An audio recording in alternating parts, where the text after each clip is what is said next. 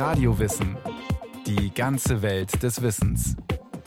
Ein Podcast von Bayern 2. Das Paradies ist weiblich. Eine Reise ins Matriarchat.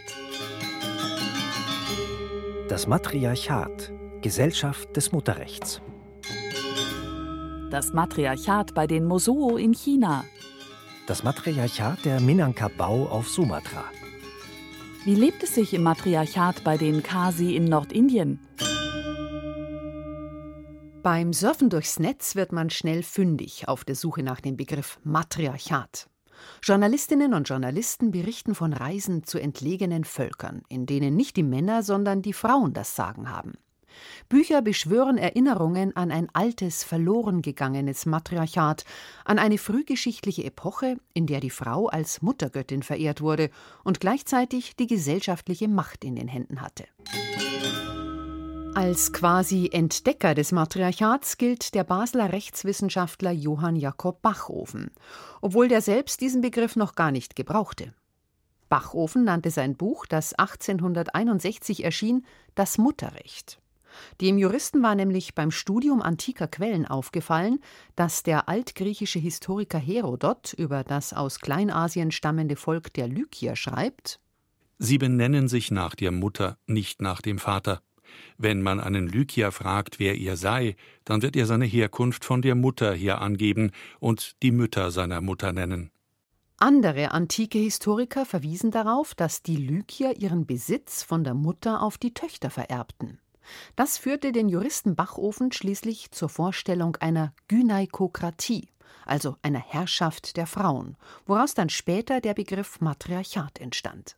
Das Matriarchat ist ein Kunstwort, das in den 1880er Jahren gebildet wurde. Es besteht aus dem lateinischen Mater, Mutter, und aus dem griechischen Archein, Herrschen. Die Schweizer Kulturwissenschaftlerin Merit Fehlmann hat die Rede vom Matriarchat erforscht und dabei die Frage nach der Frauenherrschaft durch 150 Jahre Wissenschaftsgeschichte in Ethnologie, Archäologie und Rechtswissenschaften verfolgt. Bei der Ausgangsidee von Bachofen, meint sie, sind vor allem die Quellen das Problem. Als Quellen bezieht er sich vor allem auf antike Überlieferungen, also die Griechen, die Römer. Und dort ist eben wirklich so ein Topos der umgekehrten Welt verbreitet. Fremde Ethnien, Gesellschaften, die werden immer so geschildert, dass dort die Frauen das Sagen haben. Und das dient diesen Autoren eben dazu zu sagen, das ist eine andere Gesellschaft, das sind Barbaren. Und er hat das mehr oder weniger für bare Münzen genommen. Dass die antiken Lykier ihre Abstammung über die Mütter herleiten, dürfte dabei sogar gestimmt haben.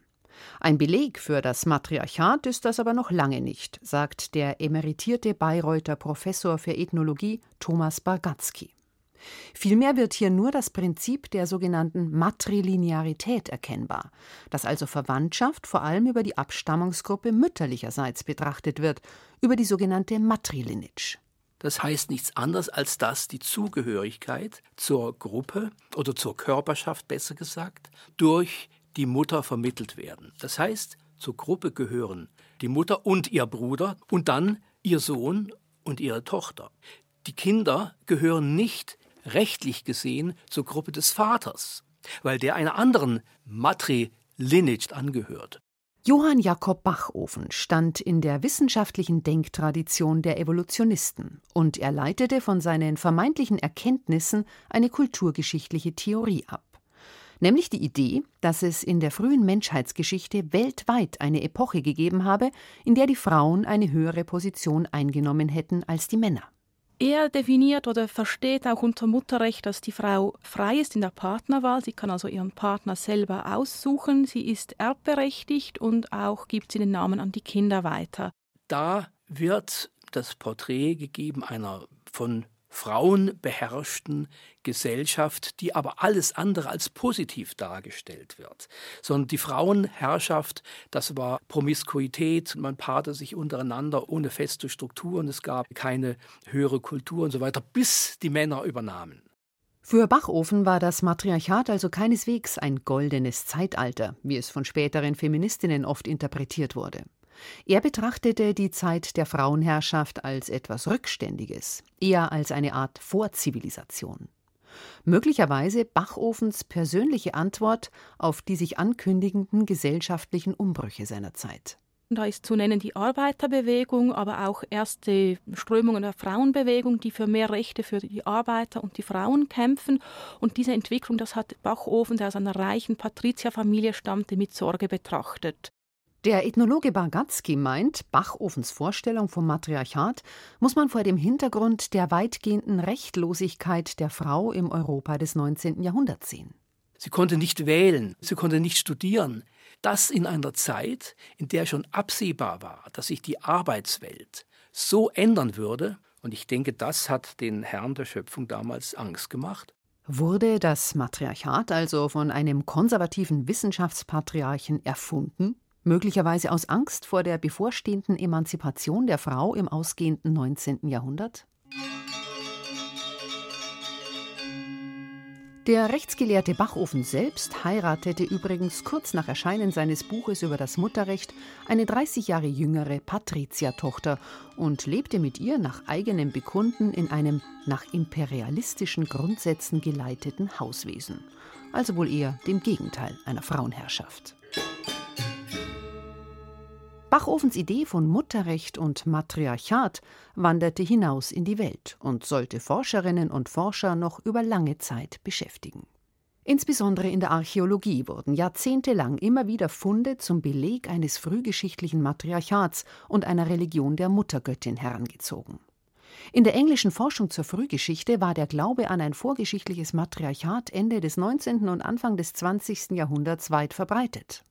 Im deutschsprachigen Raum war es unter anderem der nationalsozialistisch und rassistisch gesinnte Prähistoriker Oswald Mengin aus Österreich, der die Idee eines historischen Matriarchats vertrat. In seinem 1931 veröffentlichten Buch Die Weltgeschichte der Steinzeit ging er davon aus, dass die sesshaften neolithischen Kulturen generell von der Frauenherrschaft geprägt waren.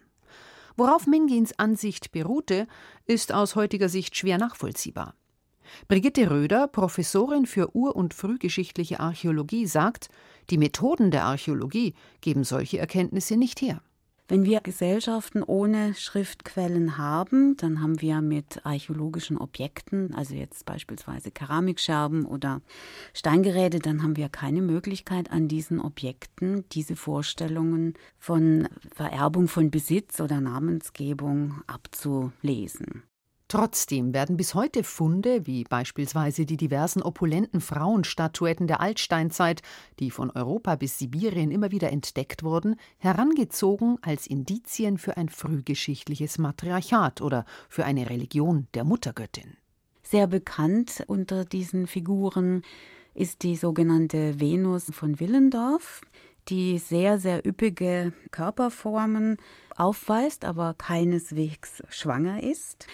Diese Figuren sollen eine Epoche des Matriarchats belegen. Allerdings muss man sehen, dass diese Figuren sowohl zeitlich als auch geografisch eine sehr punktuelle Verbreitung aufweisen. Das heißt, wir haben also nicht jetzt über Hunderttausende von Jahren in der Menschheitsgeschichte solche Figuren weltweit, sondern im Gegenteil, sie kommen aus relativ kurzen Zeitabständen aus bestimmten Regionen in Europa.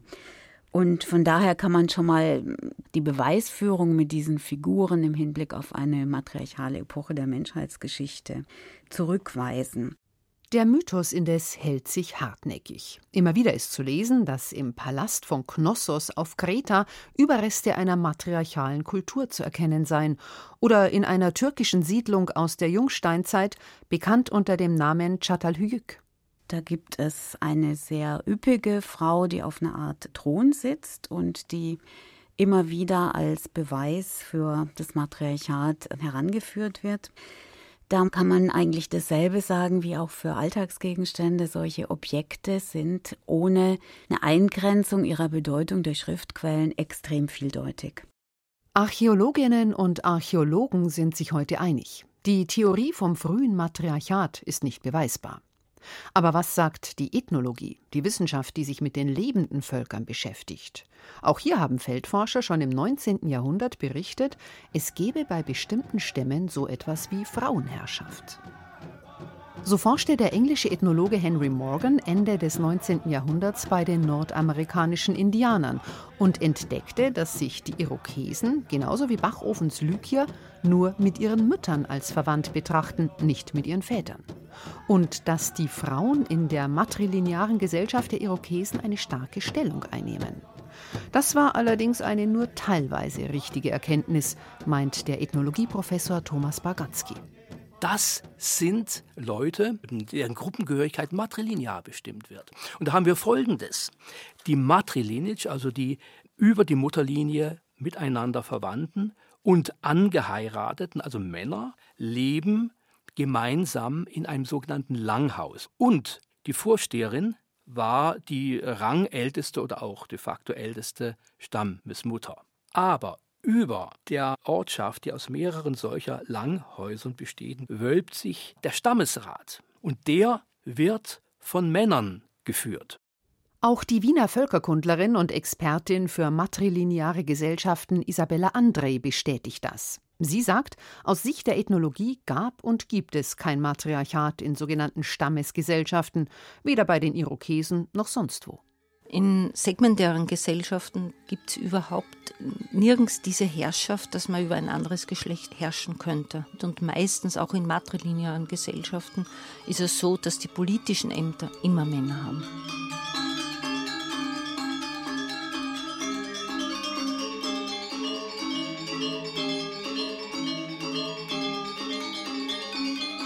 Als eines der Vorzeigebeispiele für ein vermeintliches Matriarchat gelten die Minangkabau auf der indonesischen Insel Sumatra. Name, Abstammung und Besitz werden bei dem Minangkabau über die Linie der Mutter weitergegeben. Und im traditionellen Minangkabau-Dorf lebt die Familie nach der Heirat bei der Verwandtschaftsgruppe der Mutter. Im alten, traditionellen Haus der Minangkabau haben alle weiblichen Mitglieder der Familie zusammengewohnt, also die Schwestern, die Tanten, die Mutter, und die Männer waren nur auf Besuch oder waren kurzfristig da und haben eigentlich zwei Wohnsitze gehabt, in dem Haus der Mutter und im Haus der Ehefrau. Und da waren sie aber weniger als im ursprünglichen Geburtshaus. Männer haben innerhalb der mütterlichen Abstammungsgruppe, der Matrilineage, durchaus auch etwas zu sagen. Es sind nur nicht unbedingt die Ehemänner. Die wichtigere Stellung in der matrilinearen Gesellschaft kommt in der Regel dem Mutterbruder zu, dem Avunculus, wie die Ethnologen ihn nennen.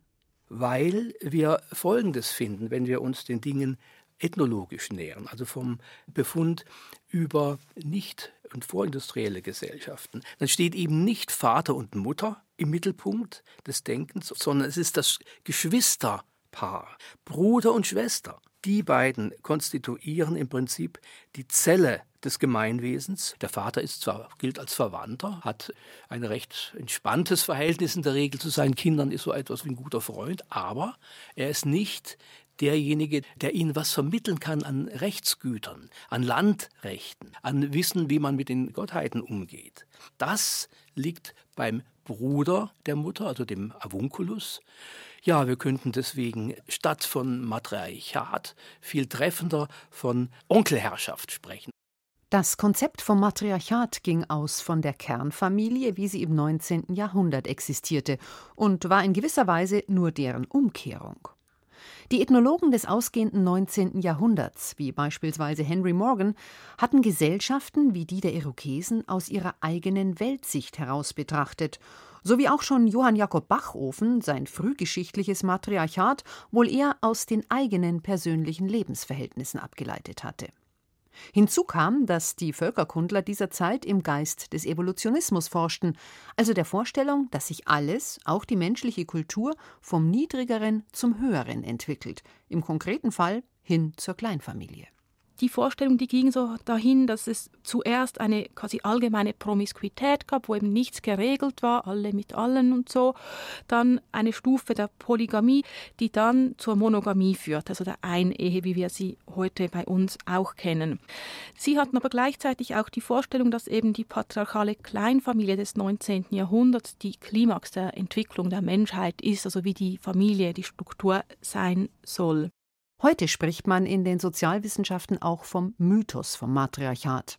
Die Ethnologin Isabella André sagt, Die Hauptursache für diesen Mythos vom Matriarchat hängt mit den Evolutionisten des 19. Jahrhunderts zusammen, die alle Juristen waren, römisches Recht und römisches Recht war immer patriarchal. Wenn Juristen in eine Gesellschaft kommen, wo Frauen Rechte haben, wie Grundrechte, eine Vererbung von Namen, dann hat das eine andere Bedeutung für sie. Sie gehen davon aus, die haben die Stellung von den Männern aus unserer Gesellschaft im 19. Jahrhundert gehabt und das wäre das Matriarchat. Trotz dieser Fehlannahmen war die Idee vom Matriarchat stark genug, um ihren Weg durch die verschiedensten Denkschulen anzutreten. Und sie befruchtete so zum Beispiel auch die Vordenker des Sozialismus, erklärt die Kulturwissenschaftlerin Merit Fehlmann also Engels und auch Marx, die haben sehr viele dieser Schriften der kulturellen Evolutionisten gelesen. Ganz wichtig ist die Idee, dass die Gesellschaft sich verändern kann und das war ja etwas, was der Sozialismus angestrebt hat. Und die Arbeiter wie auch die Frauen, die galten dem Sozialismus als im herrschenden System unterdrückt. Und der Sozialismus kannte auch eine deutliche Kritik der Form der Ehe, wie sie in der Mitte des 19. Jahrhunderts vorherrschend war. So kam es, dass Friedrich Engels in seinem maßgeblichen Werk Ursprung der Familie, des Privateigentums und des Staates die Erkenntnisse des Ethnologen Henry Morgan über das Matriarchat bei den Irokesen übernahm. Engels gefiel die Idee einer ursprünglichen frauengeprägten Gesellschaftsordnung, in der es angeblich kein Privateigentum gegeben habe. Er meinte, die Männer hätten irgendwann den Übergang zum Patriarchat erzwungen, weil sie ihren Besitz an die von ihnen gezeugten Kinder vererben wollten. Der Umsturz des Mutterrechts war die weltgeschichtliche Niederlage des weiblichen Geschlechts. Der Mann ergriff das Steuer auch im Hause, die Frau wurde entwürdigt, geknechtet, Sklavin seiner Lust und bloßes Werkzeug der Kinderzeugung. Für Engels lag im Übergang vom Matriarchat zum Patriarchat ein Ursprung für das Privateigentum und die Klassengesellschaft. Wobei kurze Zeit später manche Nationalsozialisten bewiesen, dass man den Mythos vom Matriarchat auch anders verwenden konnte. Es gab Vordenker des Nationalsozialismus, die die Gesellschaft der Germanen für eine Art Urmatriarchat hielten und damit für den Ursprung einer höheren Rasse. Und der ein oder andere nationalsozialistische Frauenbund fand diese Idee vom germanischen Urmatriarchat durchaus attraktiv.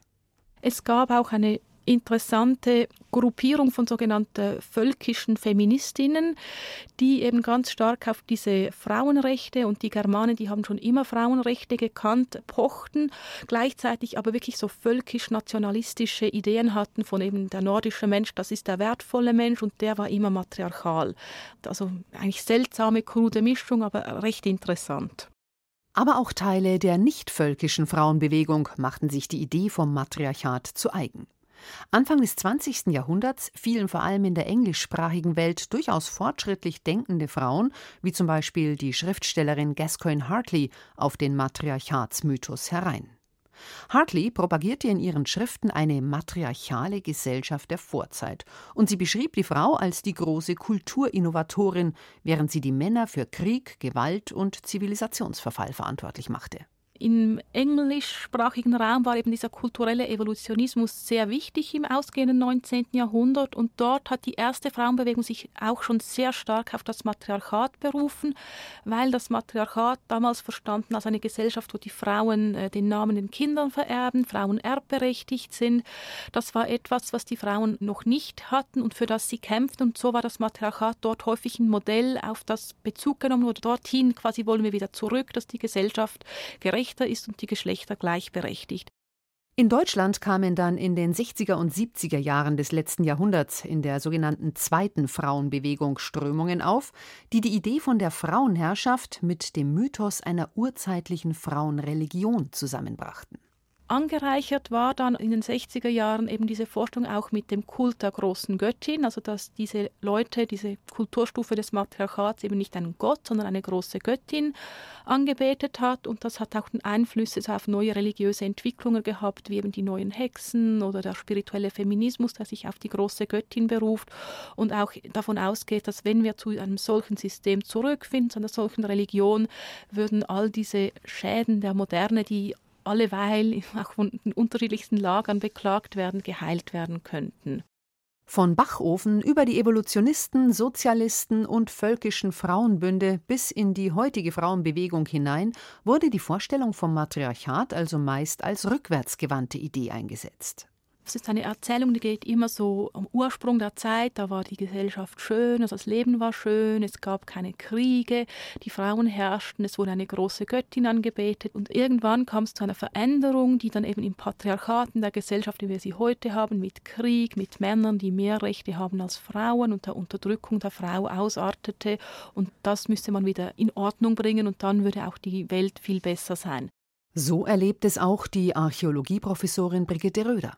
Durch viele Diskussionen, auch nach Vorträgen über Matriarchat aus archäologischer Sicht, habe ich verstanden, dass für viele das Matriarchat, sagen wir mal, auf eine Sehnsucht nach einer weiblichen Religion antwortet, auf eine Sehnsucht nach einer weiblichen Gottheit, mit der sich gerade Frauen identifizieren und eine spezielle Form auch weiblicher Spiritualität entwickeln können.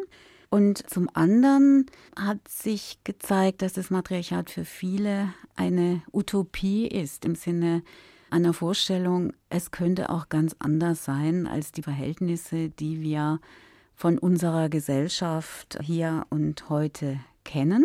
Das sind quasi so Versatzstücke dieser Matriarchatsdebatte, die einem überall und auch in Zusammenhängen, wo man es nicht erwarten würde, begegnen.